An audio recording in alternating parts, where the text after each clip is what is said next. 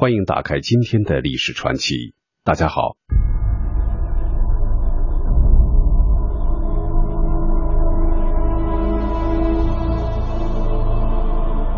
上帝对诺亚说：“你要用戈培木造一只方舟，分一间一间的造，里外抹上松香。方舟的造法乃是这样：要长三百肘，宽五十肘，高三十肘。你和你的全家全都要进入方舟。反洁净的畜类，你要带七公七母；不洁净的畜类，你要带一公一母。空中的飞鸟。”也要带七公七母，因为再过七天，我要在地上降雨四十昼夜，把我所造的各种活物都从地上除灭。诺亚遵照上帝的吩咐做了一切。过了七天，洪水泛滥在地上，水势在地上极其浩大，天下的高山都淹没。七月十七日，方舟停在亚拉腊山上。这是圣经中一段故事，也因此引出了拯救世界万物的诺亚方舟。然而，这真的只是一段传说吗？是否确有其事？诺亚方舟真的在这个世界上的某个角落静静的等待人们去发现吗？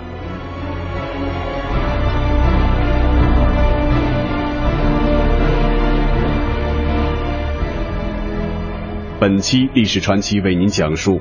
是梦还是现实？诺亚方舟的探寻之谜。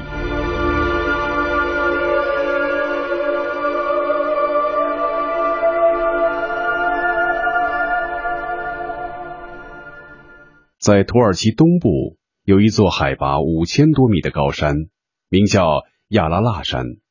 据基督教圣经记载，大洪水后，诺亚方舟即停在了亚拉腊山。诺亚方舟是真的存在还是纯属虚构？诺亚方舟是不是停在亚拉腊山呢？诺亚方舟是出自圣经创世纪中的一个引人入胜的传说。由于偷吃禁果，亚当夏娃被逐出伊甸园。亚当活了九百三十岁，他和夏娃的子女无数，他们的后代子孙传宗接代越来越多。逐渐遍布整个大地。此后，该隐朱棣揭开了人类互相残杀的序幕。人类打着原罪的烙印，上帝诅咒了土地，人们不得不付出艰辛的劳动才能果腹。因此，怨恨和恶念日益增加，人们无休止的相互残杀、争斗、掠夺。人世间的暴力和罪恶简直到了无以复加的地步。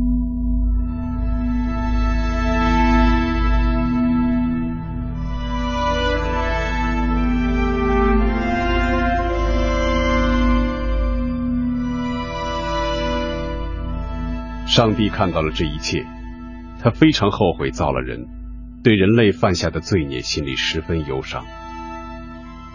上帝说。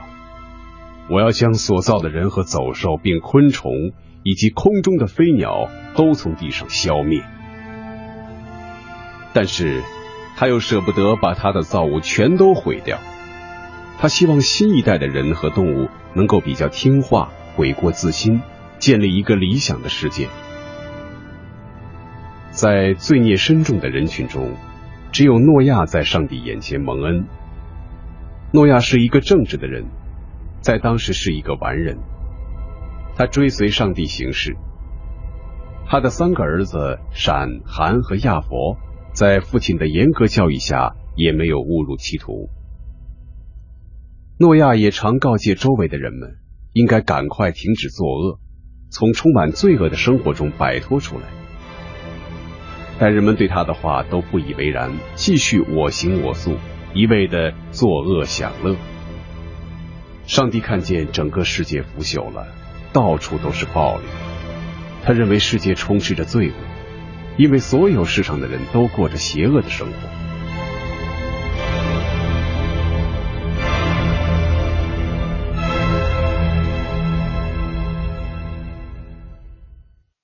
上帝对诺亚说：“人类的可憎我再清楚不过了，他们使这世界充满了仇杀。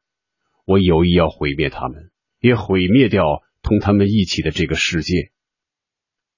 你要为自己造一艘方舟，用丝柏木做船架，覆盖上芦苇，再在里外两面涂上树枝。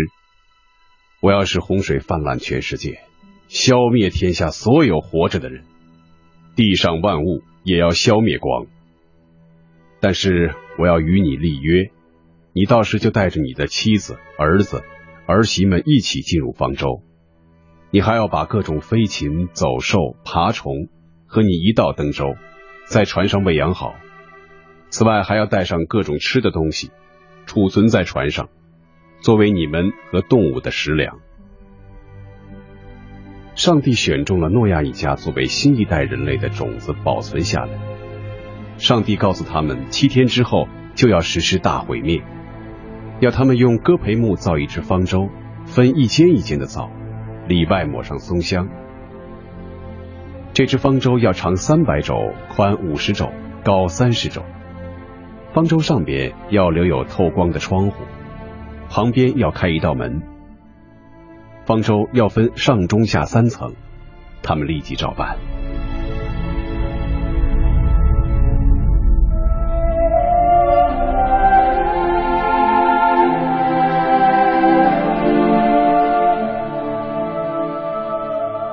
上帝看到方舟造好了，就说：“看呐，我要使洪水在地上泛滥，毁灭天下。”二月十七日那天，诺亚六百岁生辰，海洋的泉源都裂开了，巨大的水柱从地下喷射而出，天上的窗户都敞开了，大雨日夜不停，降了整整四十天，水无处可流，迅速的上涨，比最高的山巅都要高出十五肘，凡是在旱地上靠肺呼吸的动物都死了。只留下方舟里人和动物的种子安然无恙。方舟载着上帝的厚望，漂泊在无边无际的汪洋上。上帝顾念诺亚和方舟中的飞禽走兽，便下令止雨兴风。风吹着水，水势渐渐消退。诺亚方舟停靠在亚拉腊山边。又过了几十天，诺亚打开方舟的窗户。放一只乌鸦去探听消息，但乌鸦一去不回。诺亚又把一只鸽子放出去，要他去看看地上的水退了没有。由于遍地是水，鸽子找不到落脚之处，又飞回方舟。七天之后，诺亚又把鸽子放出去。黄昏时分，鸽子飞回来了，嘴里衔着橄榄叶，很明显是从树上啄下来的。再过七天。诺亚又放出鸽子，这次鸽子不再回来了。诺亚六百零一岁那年的一月一日，地上的水都退干了。诺亚开门观望，地上的水退尽了。到二月二十七日，大地全干了。于是上帝对诺亚说：“你和妻儿媳妇可以出舟了。你要把和你同在舟里的所有飞鸟、动物和一切爬行生物都带出来。”让他们在地上繁衍滋长吧。于是，诺亚全家和方舟里的其他所有生物都按着种类出来了。后世的人们就用鸽子和橄榄枝来象征和平。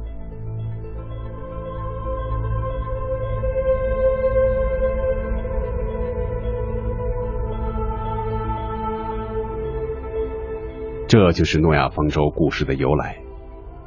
虽然是个传说。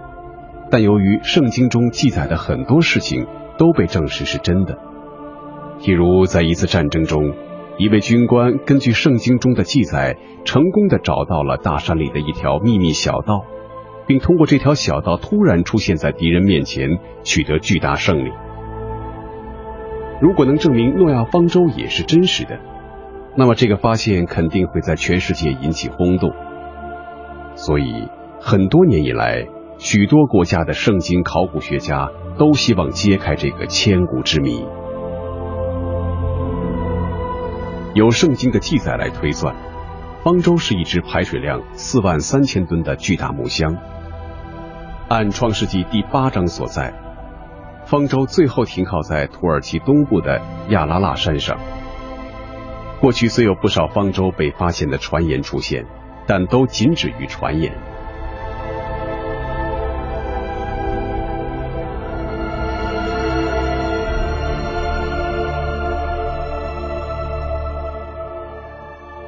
近年来，有一种说法，认为方舟搁浅在亚拉腊山脉面向黑海的一个山坡上，而且很可能因为黑海水位暴涨而沉入黑海海底。这个说法引起了美国深海探险家罗伯特·巴拉德博士的高度兴趣。他在接受媒体采访时表示，诺亚方舟的故事从小就深深的吸引了他，特别是他在深海探险方面取得一定成就后，只要一提起方舟就激动不已。他希望有机会去探寻方舟的下落。所以，当听说方舟可能沉入黑海海底这个大胆的推测之后，他决定亲自到黑海去探个究竟。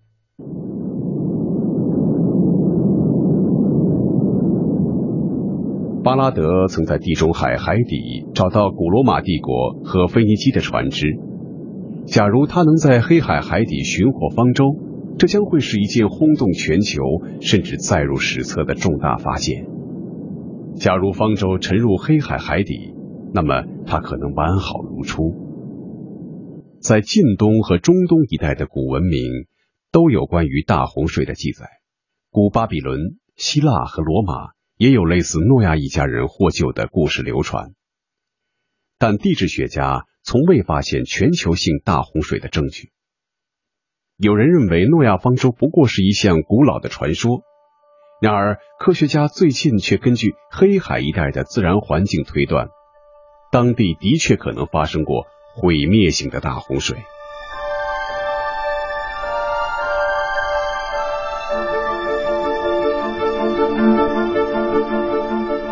一项最新研究证实，早在八千多年前，北大西洋巨大冰盖的融化曾使海平面大幅上升。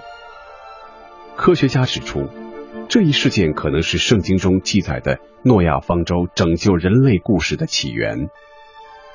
据西班牙《世界报》二十五日报道，英国埃克塞特大学和澳大利亚五伦贡大学的科学家指出，发生在距今八千七百四十年至八千一百六十年间的北美劳伦泰德冰盖融化，造成了近十万年来地球上最大规模的淡水增加。地中海海平面也因此上升了一点四米。研究指出，海平面的上升导致当时还是一个淡水湖的黑海被咸水淹没，造成黑海海水在大约八千二百年以前增多变咸。生活在黑海沿岸一带的新石器时代的农业人口受影响最大，他们无法继续耕作。洪水最严重的时候。有七万两千七百平方公里的土地被淹没，这一时期持续了大约三十四年。同样的现象还出现在地中海沿岸，大约一千一百二十平方公里的土地被水淹没。这一切造成了十四点五万农民向西迁移，寻找更适合的耕地。他们的到来加速了当地的社会变革，推动了生活方式的改变。这很可能是早期农业向欧洲其他地区传播的过程。研究小组负责人英国教授克里斯特尼指出，这一事件被代代相传，给人留下的印象是全世界都发生了大洪水，这也可能是诺亚方舟的故事起源。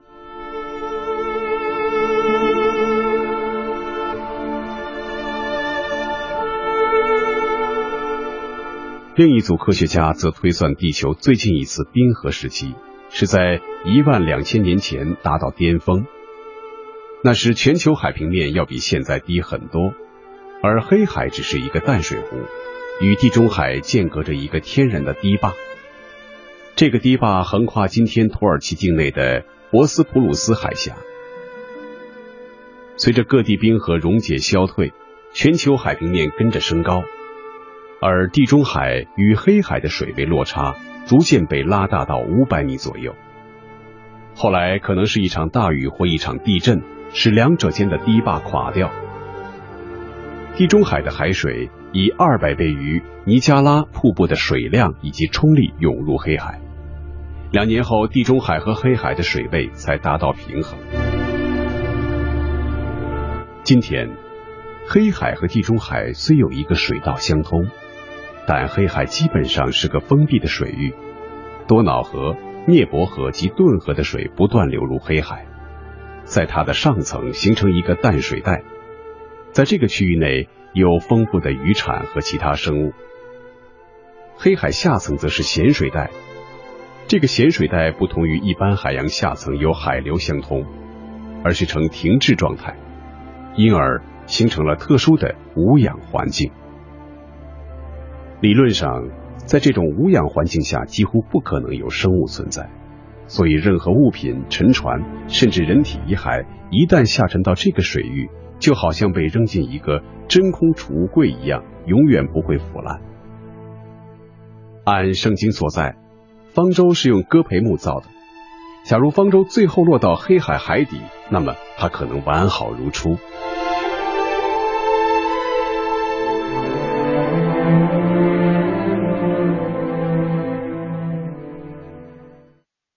为了揭开亚拉腊山诺亚方舟之谜。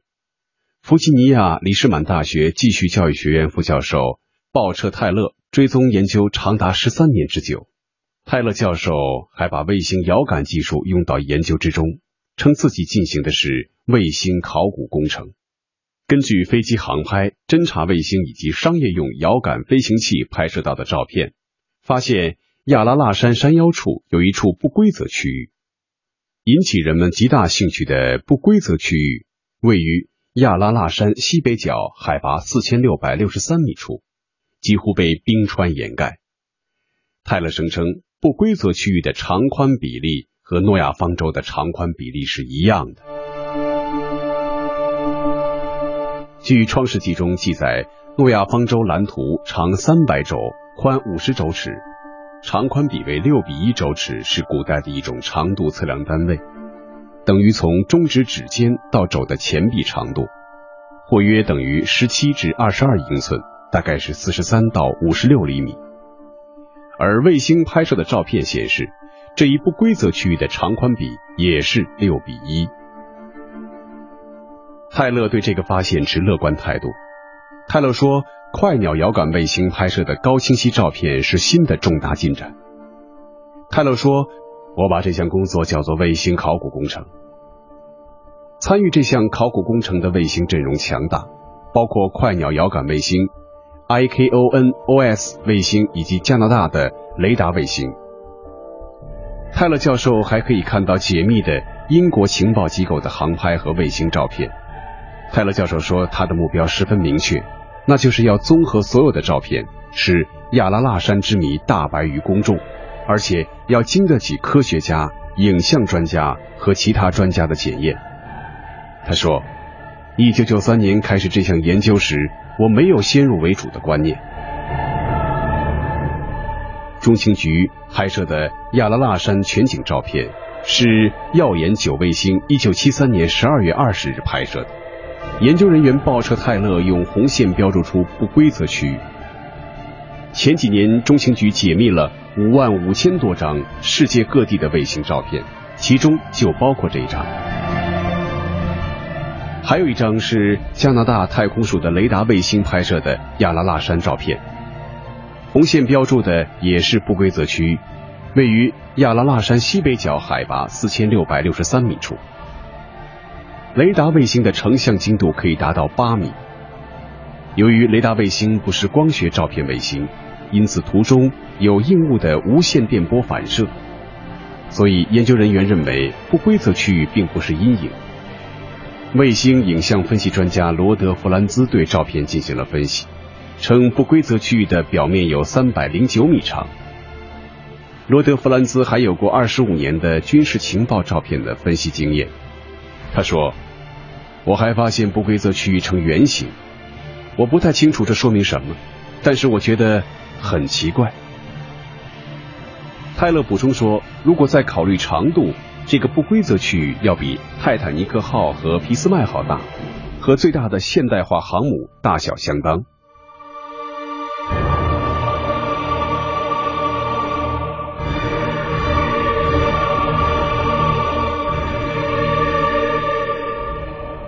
希望能够通过自己的研究发现，最终能够推动对亚拉腊山展开实地科考。不过，科学家们已经利用卫星遥感技术取得了重大的考古发现。但是，这一不规则区域到底是自然界的地质奇观，亦或人类活动的遗迹，或者什么都不是，还有待于研究人员的进一步考证。